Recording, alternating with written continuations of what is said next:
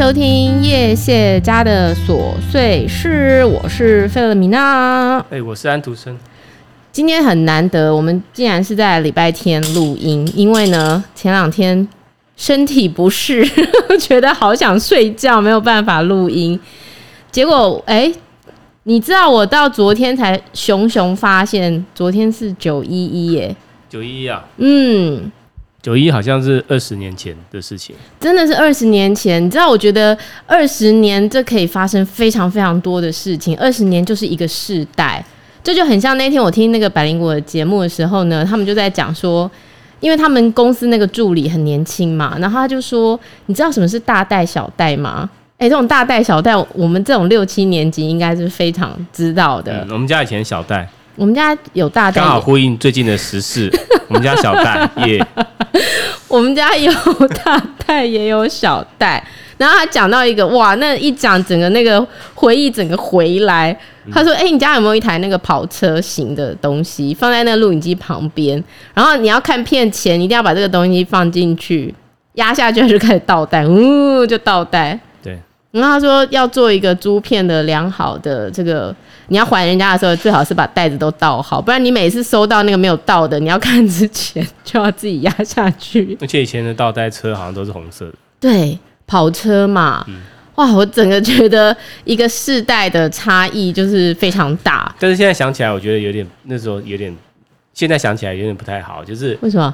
你你你不知道你看到哪里啊，或者你要倒到哪里去？你每次只能从头开始 看，它没有一个点可以让你知道说，所以、欸、我想要看到几分几秒的时候。现在与时俱进啊，就可以一直那个往前进步嘛。对啊，所以现在科技真的很发达。Netflix 你看到哪边，你不管是换什么装置，它就会从你断掉那个点开始接上。所以你知道，为了那个呼应昨天是那个九一一啊，哎、欸，我真的也是凑巧，我在 Netflix 上面发现了，竟然有一部。叫做转列时刻，转列点对不对？不是转泪点对不对？我不知道破音字啊，好像是。通常我们读错的时候，我们就会说：“哎、欸，这是破音字，不好意思。”它有两两种读法。好，它是一个美剧哦，它有五集，它是一个记录形式的影集，然后它是叫《转列时刻：九一一与反恐战争》。因为呃，我发现就是很多人可能没有经历过这二十年当年发生了什么事，这件事情对他们来讲就是一个我不知道你在讲什么。那如果呃现在在收听我节目，你可能都还没有出生到这个年纪，那个时候你根本不知道发生什么事的话，你可以打开 Netflix 去看这个九一一反恐的这个整个记录，因为它会从这个飞机起飞，塔台跟这个。机师的对话，然后到后面这个飞机被挟持，那有一个亚裔的这个服务员、空服员，他就打进塔台，跟塔台讲说现在发生了什么事情，这样就比如说他会描述说商务舱现在就是座舱长中刀啊，然后那个空服员也中刀，然后那个坐那个门机师那边的那个门是打不开的，然后比方说塔台他会反映说，诶，他要求这台飞机怎么飞，可是他竟然。偏离了轨道，往哈德逊河的方向一路飞去，然后你就会看到说：“天哪，那个飞机！”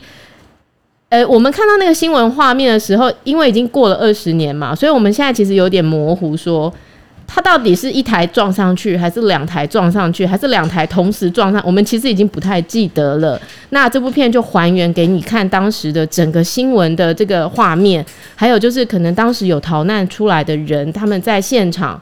的整个状况，你就会看到它其实是一台飞机先撞上去，而且是一大清早都还没有九点，然后就有很多人开始逃难啊、疏散啊，然后那个消防队员要上去啊，就在这个时候，叫大家很惊恐的发现，竟然还有第二架飞机又飞飞飞飞飞，然后又撞上去这个这个世贸中心，这样子就是非常的惊悚，非常的。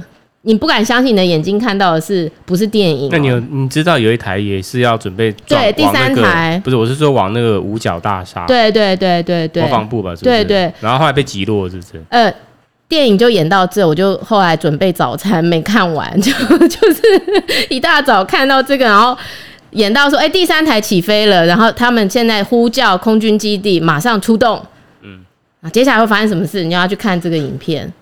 总共只有五集，然后他会演到第五集，他是会讲到说二十年后那发生了什么事啊，真该死啊！我真的是觉得真该死。就是这些人有没有想过，当年他们的这些决定毁了，不只只不仅仅是当时在这整个大厦，不仅仅是在飞机上的所有人员，还有这二十年间活下来的人，还有这二十年间在阿富汗出兵的军人，还有现在被留在阿富汗的人，他们有没有想过，当时的这些事情，它的影响是？无比巨大、无比深远的，而且他而他们就只是为了要一个一个一个一个一个恐怖行动来证明他们自己。如果他们现在听到你这个节目，他们一定会想说：要不是当年你们美国干预我们 啊，以石油之名，然后来侵占侵占我们国家，就是冤冤相报何时了？是不是？对。真的是冤冤相报何时了？好，那一开始呢，因为这九一一，所以先让大家知道一下，有一个影集，大家可以看一下。那我们等一下来分享一下上次我们介绍的这本书里面的一些故事。我们先休息一下，不好意思，因为今天音乐有点问题，所以、欸、有问题的原因是什么？因为我，我们的已经都已经付费终身的，对，但是他突然间从我的那个我的手机消失了，I don't know why，但是没关系，反正他就消失了。马上回来，这个有点逊，没关系。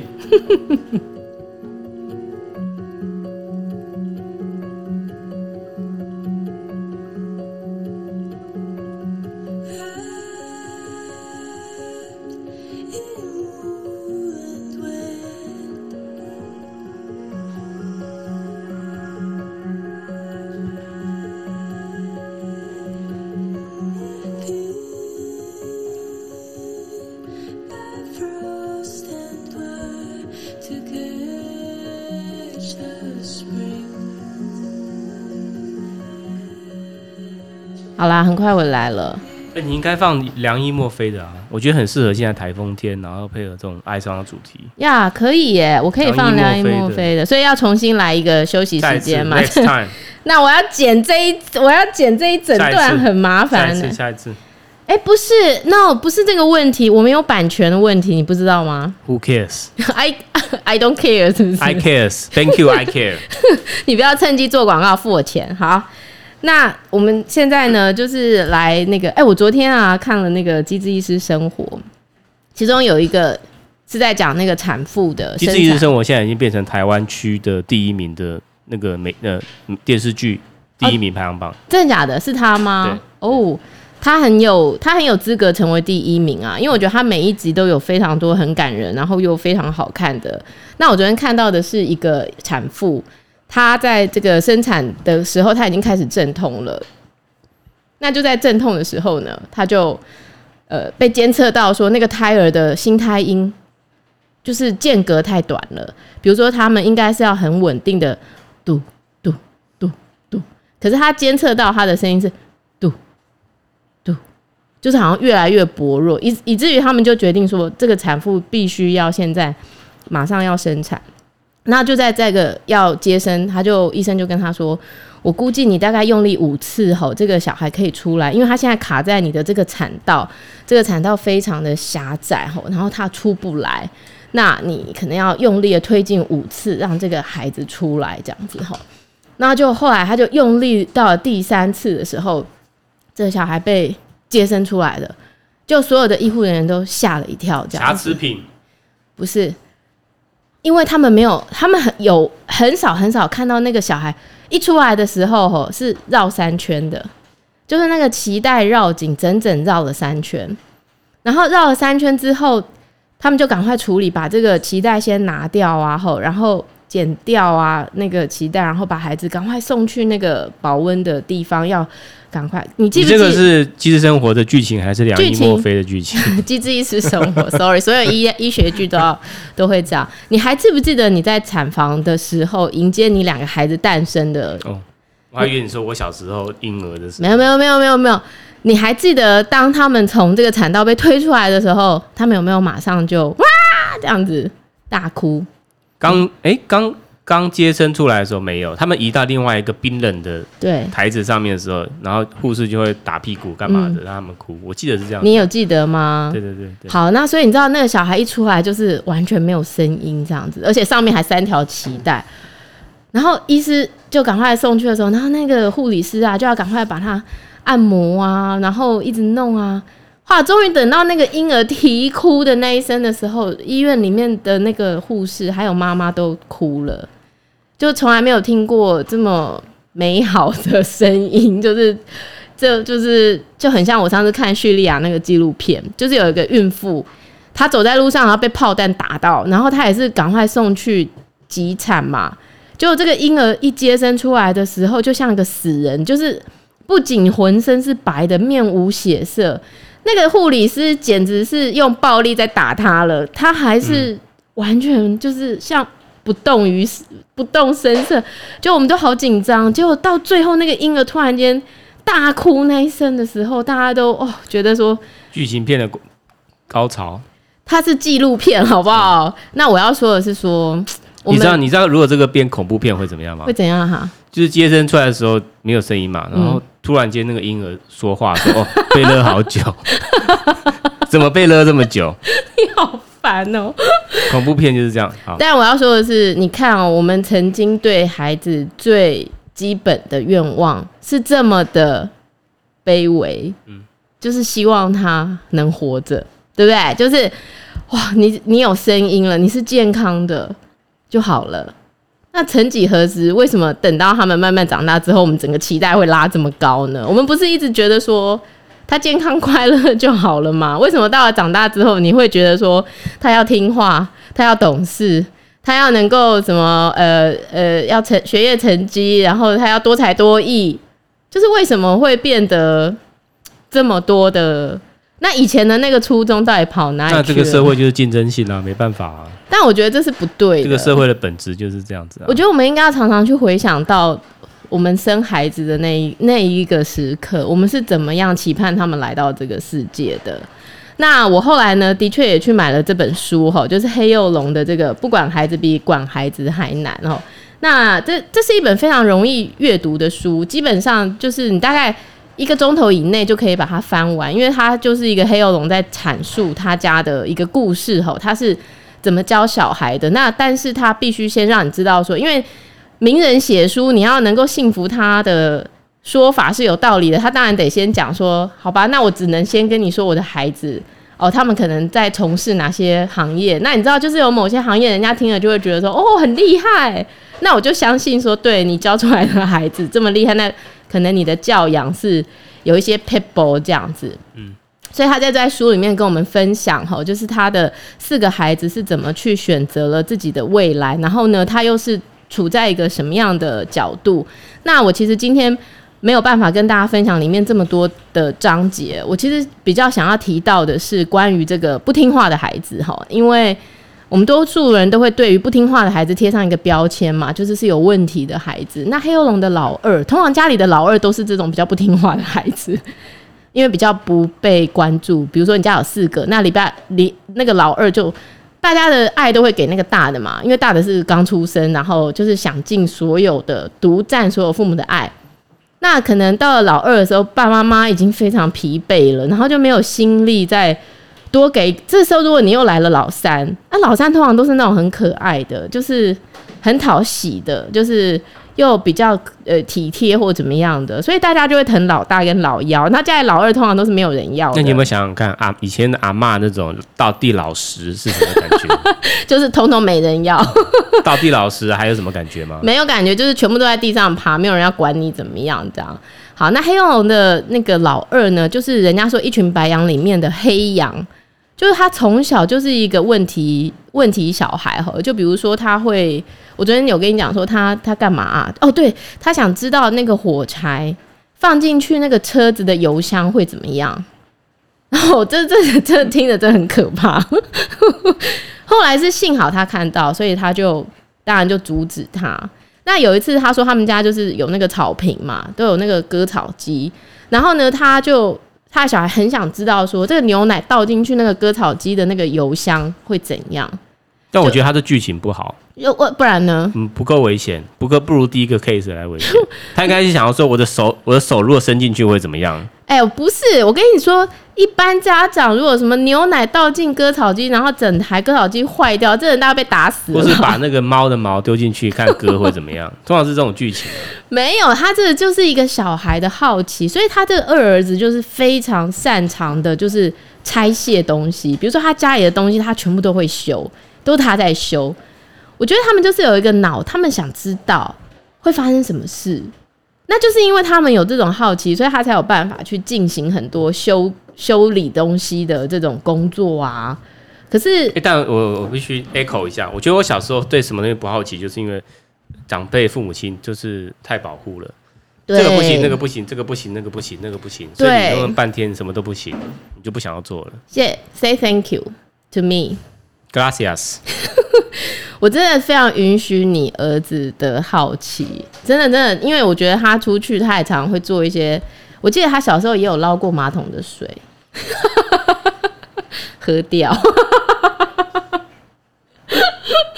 但是他就是想知道，因为他常会做了某些事，然后我会问他说：“你为什么要这样子？”然后他就说：“因为我想知道会怎样。”这样，那比方说他不是在厕所有一桶那个水吗？那你应该这样子啊，你应该是把一个哈利波特丢到马桶里面去，嗯、然后加捡起来再把它吃掉。你觉得呢？到时候剉赛落赛不是我要负责吗？我干嘛没事砸自己的脚啊？但是我觉得就是呃，他的孩子哈，就是还有一次呢，就是把那个人家绑好的稻草就点火 烧起来，嗯、结果呃。他就是有很多的他的想法，天马行空的，他想知道会怎样呢？会会为什么会这样呢？这样子，那可是黑幽龙就说，他甚至有一次高中的时候翘课，然后这个小孩走在路上被他遇到。我想到我们那时候谈恋爱，然后我父母亲不允许的时候，我爸有一次也是开车，然后遇到。我觉得黑幼龙某个程度很像我爸爸，就是非常允许小孩不断的在犯错，然后不会为他们贴标签，不会因此差别对待。但我觉得你爸走那条路的频率也太高了。我们遇到，我们是偶尔去一次，然后就被他遇到，可见他平常这些是啥？巡逻，副业是啥？巡逻。结果后来黑幼龙就遇到他那个翘课的儿子高二后，然后他儿子看到他就很心虚，马上低头。结果他就他儿子就说：“哦，我要回学校。”这时候美剧怎么演，你知道吗？怎样怎样？通常是美剧有人开车的时候，然后旁边有人，然后通常那个美剧的那个人会露一把那个枪头出来，枪头。然后这个时候，这个时候那个走的那个人不是拔腿快跑，就是就是乖乖配合这样子。所以看起来这剧情应该是乖乖配合吧。没有没有，他儿子自己先很心虚。其实你知道，孩子会心虚，表示其实他还是很怎么讲，很良善的嘛，就是有良知才会知道说自己做错事啊。嗯。然后，所以他就说他要回学校，那他爸就说要不要我送你回去？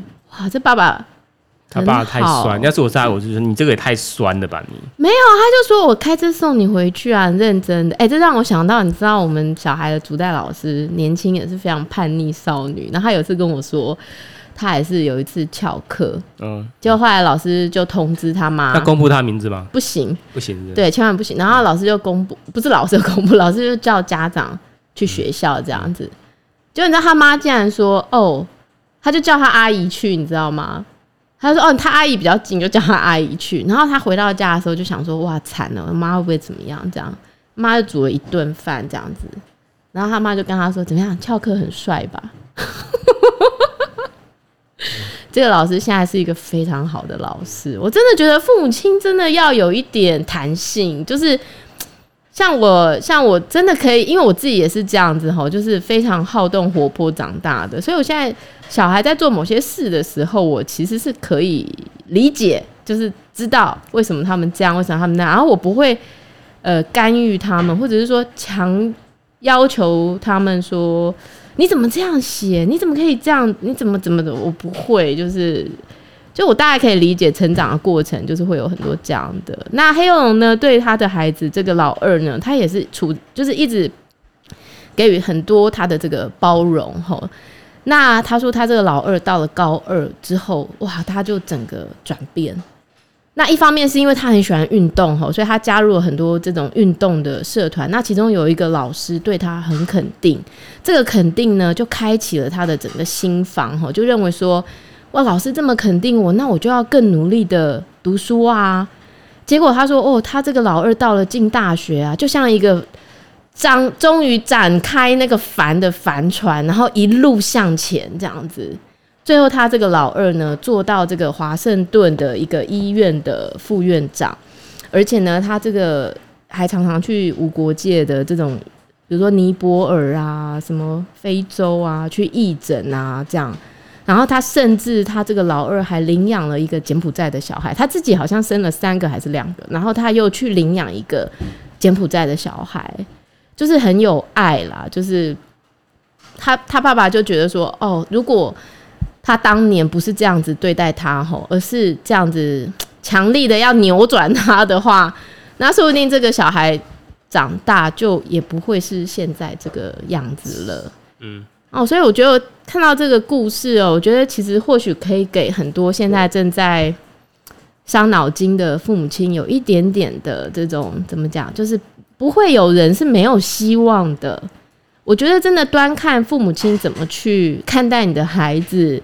呃，是不是真的可以无条件的包容他们的喜喜喜好，接纳他们的？但黑龙江家庭跟我们有一个很大的差异点，是他是有钱把小孩送出国，可以接受不一样的教育环境。那在台湾，你觉得通常大家都是误入歧途？No No，但是我觉得不管学校的教育是怎么去要求孩子的，但是我觉得父母亲的家庭教育。还是一个最基础、最重要的。你怎么看待你的孩子？我觉得是很重要的。如果你的孩子在你眼里就是一个没用的废人，或者是你的孩子在你眼里就是书读不好，就是什么都做不好，那他也会觉得他自己什么都是不行的。但是如果你是接纳他的，认为说他什么事情都是可以发展的，不是一定要读到大学毕业。你知道贾博士在一个大学生的毕业典礼说过一句话。他说：“当然，这个世界上会有很多人，那很多人是呃大学毕业的，哦，那我们也要感谢那些大学没有毕业的，那这样才让那些大学毕业的有工作做啊。”他在讲他自己，所以我觉得不要再觉得就是 只有一条路可以走，那甚至是我那天看那个什么什么热炒店那个 Melody。就在讲说，现在父母亲就是把小孩的才艺排得非常满啊，一三五学体操，然后二四学钢琴，上完正课上才艺课，然后每天都不知道上到几点回家，然后小孩都累得半死，可是每一天都要把它排满塞满。那有一个爸爸就很不以为然嘛，就觉得说考六十分跟考一百分哪有什么差别？然后 Melody 就整个跳脚，就觉得说差很大，好不好？哎、欸，但是好像表现出在小孩子的那种自信心的程度会不一样哎，所以我觉得应该是有一些差异。我觉得还是在父母啊，真的，真的，真的，就是说，呃，那个爸爸的态度是这样，就是说你考六十分跟你考一百分，只要你能毕业，都是一样的啊，就很像我爸以前小时候最常对我们说的就是。啊，你及格就好了啦，不用追求说一定要多好，就是有及格都 OK 啦，这样子。那为什么要把你把你姐那个还要再让她读到北一女？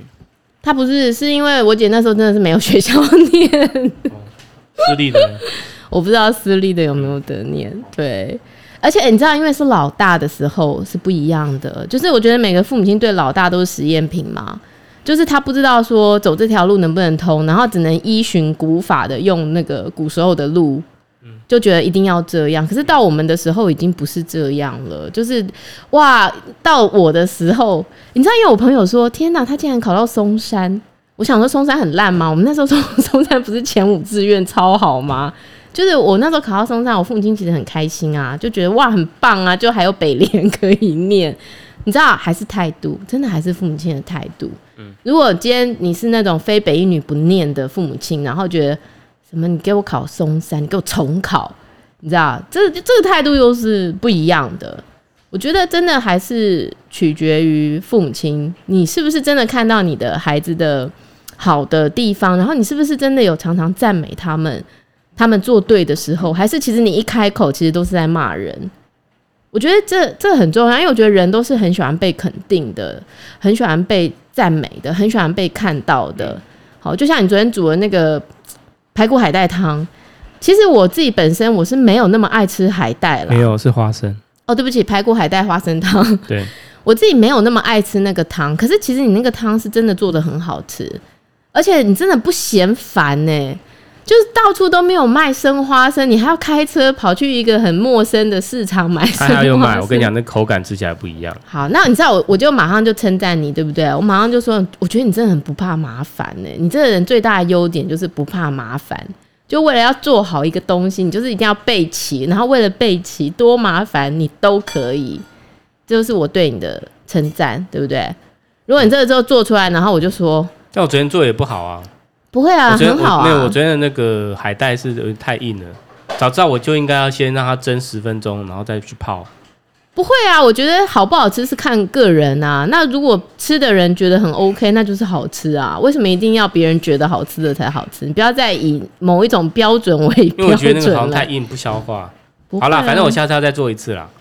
那马上做小锅一点可以吗？对对对，做小锅，不要做那个一个礼拜都吃不完的分量。好。好了，那其实我的我的基本上就是呢，我希望大家可以再回到我们当时怀孕的时候对这个孩子的期待哦，就其实真的就是平安健康。那到现在他生出来了哈，过了七岁哈，甚至到了十四岁哈，那为什么你的期待不会只是在是以前的那个平安健康呢？为什么还有这么多私心的想望呢？啊、我觉得可以去了解一下你自己的原生家庭是不是跟这有一点点相关联。然后有机会去可以去看一下这个《黑幼龙》这一本，不管孩子比管孩子还难里头的书。当然，我并不是赞成他里头所有的观点啦，因为我觉得他对全职妈妈的阐述让我不是那么买单啦，不是那么满意啦。对，但是呃，其他关于孩子的教养的部分呢，我其实觉得大家可以参考看看，他是怎么让他的孩子可以彼此相互和谐，然后呢，兄弟姐妹是这么相亲相爱，没有那些。争夺啊，然后没有那些就是埋怨呐、我相信他也不是那种造假的人啊，不会去说一些诶、冠冕堂皇的话。那甚至他跟他太太感情也很好，因为我觉得他很重要的时候，他就是说他觉得好一对感情好的夫妻哦，互相彼此不会埋怨彼此的，基本上小孩的表现都其实是还蛮不错的。然后你会看到那个夫妻一直在抱怨小孩有问题的，基本上就是夫妻本身问题也蛮大的。哦，那我觉得可以去看一下啦，了解一下这样子。好，那我们今天的节目就到这边告一段落了。我要用上礼拜的音乐做结尾。好了，下下下一次我们再来放你的那个梁一墨菲，嗯，你最爱的歌，OK？那我们下次再见喽，拜拜。